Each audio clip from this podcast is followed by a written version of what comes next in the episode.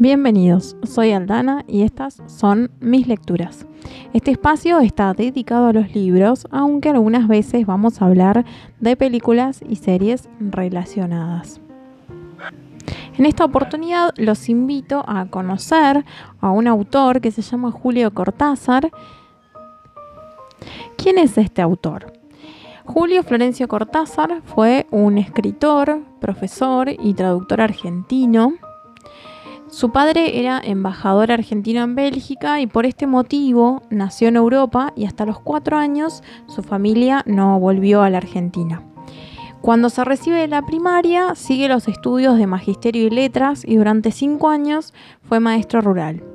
Fue traductor para la UNESCO y esto le permitió establecerse en Francia, precisamente en París, donde vivió hasta su muerte y formó parte del fenómeno editorial denominado el boom latinoamericano que dio proyección internacional a los narradores de este continente. ¿Cómo es su literatura? Él suma a su sensibilidad artística, su preocupación social, se identifica con las clases eh, marginadas y estuvo muy cerca de los movimientos de izquierda. Esto influyó un poco en su literatura. Sus relatos son cortos, donde ahonda lo fantástico, aunque sin abandonar eh, el referente de la realidad cotidiana. Lo fantástico aparece en la vida de sus personajes y él lo que hace es fusionar la imaginación y lo cotidiano. También tiene una parte experimental, que esto lo podemos ver, por ejemplo, en su novela Rayuela, que es una propuesta totalmente innovadora para la época, eh, de la cual estaré hablándoles en otro podcast. Su literatura forma parte de un cuestionamiento vital que es la búsqueda de la autenticidad del sentido profundo de la vida y del mundo. Para conocer un poco más de su literatura y lo que mencioné anteriormente, los invito a leer un cuento elegido de su gran lista de cuentos y que todos son muy buenos para leer y se los recomiendo, esta vez vamos a leer Continuidad de los Parques y los invito a leerlo y que después, en pocas palabras, poder explicar qué nos está contando el autor.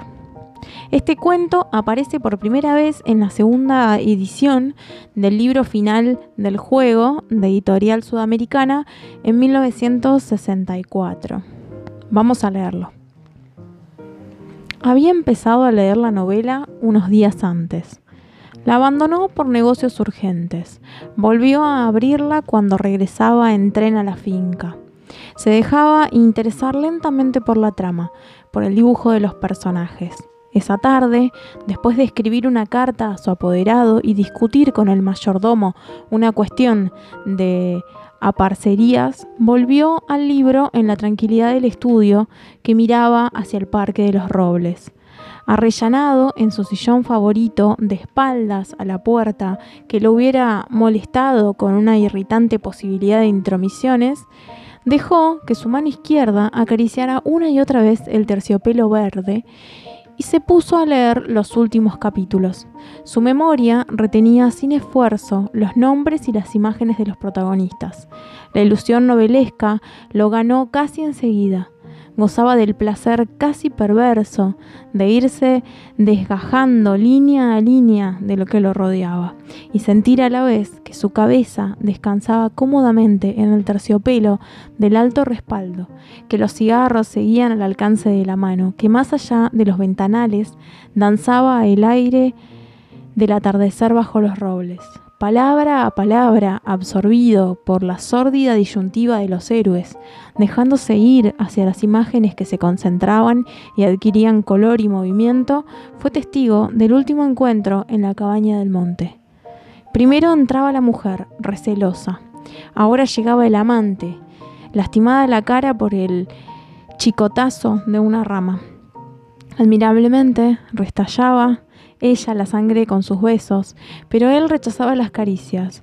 No había venido para repetir las ceremonias de una pasión secreta protegida por un mundo de hojas secas y senderos furtivos. El puñal se entibiaba contra su pecho y debajo latía la libertad agazapada. Un diálogo anhelante corría por las páginas como un arroyo de serpientes y se sentía que todo estaba decidido desde siempre.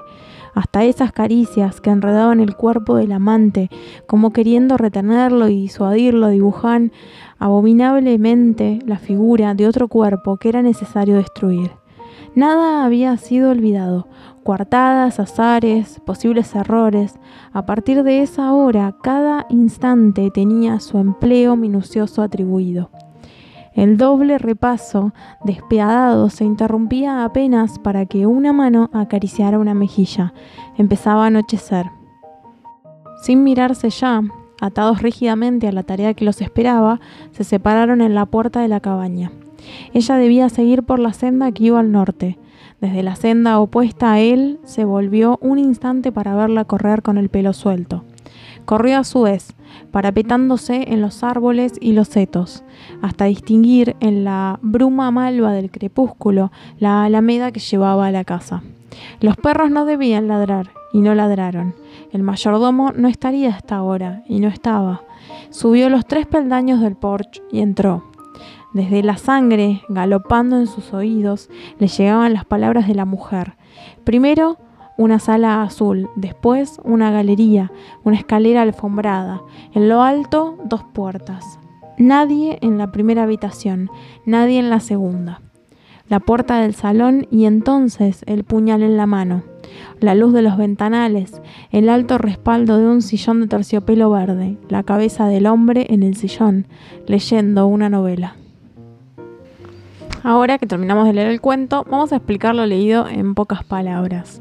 Lo que podríamos decir es que el tema principal es un poco la continuidad, como dice el título, que se establece entre dos mundos de ficción. El primer mundo, al que podemos llamar ficción primaria, comprende a esta realidad que está viviendo el hombre que está leyendo una novela. Termina por comunicarse con el segundo mundo, que sería el ficcional, que corresponde a los acontecimientos que suceden en la novela que está leyendo. O sea que podemos decir que hay dos historias dentro de este mismo cuento. Lo fantástico, que es lo que caracteriza a este autor, lo podemos ver en este cuento cuando en las dos historias, que aparentemente son realistas, los personajes de la novela del hombre que está leyendo aparecen en su mundo llegando al final. Juega con eh, una historia circular que desestabiliza un poco los límites de la ficción y de la literatura en general.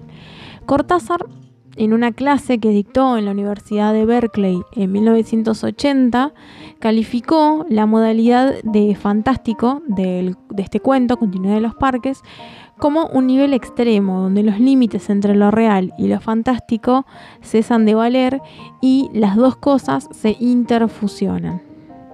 Podemos decir que al finalizar la lectura, lo que busca el cuento, el punto final, es eh, la perplejidad ¿no? que acapara al lector. O sea, cuando terminamos de leerlo, no, no llegamos a comprender bien qué es lo que está sucediendo hasta que volvemos a releerlo y nos damos cuenta de que estos personajes aparecen eh, en la vida cotidiana del lector, de su historia. De todos los cuentos que ha escrito Cortázar, yo les recomiendo los siguientes. Casa Tomada, Axolotl, Final del Juego, la noche boca arriba, La escuela de noche, Circe, La autopista del sur, El hijo del vampiro, Bestiario, Graffiti, No se culpe a nadie, aunque en realidad todos los cuentos son muy buenos y les recomiendo que lean los que encuentren de él o que directamente lean todos. Hay una edición de la editorial Alfaguara que son eh, tres tomos y están todos sus cuentos, se llaman cuentos completos aparecen absolutamente todos y es también una buena opción para no dejar ninguno fuera y poder leerlos todos. Y como llegamos al final, los invito a suscribirse para que la plataforma les informe de nuevos episodios y contarle a todos los amantes de la literatura que conozcan los espero en el próximo episodio. Recuerden seguirme en Instagram como arroba lecturas de Aldana, donde subo más contenido y también donde los invito a dejarme comentarios sobre el podcast. También me pueden encontrar con el mismo nombre en Facebook y en Goodreads. Nos vemos la próxima.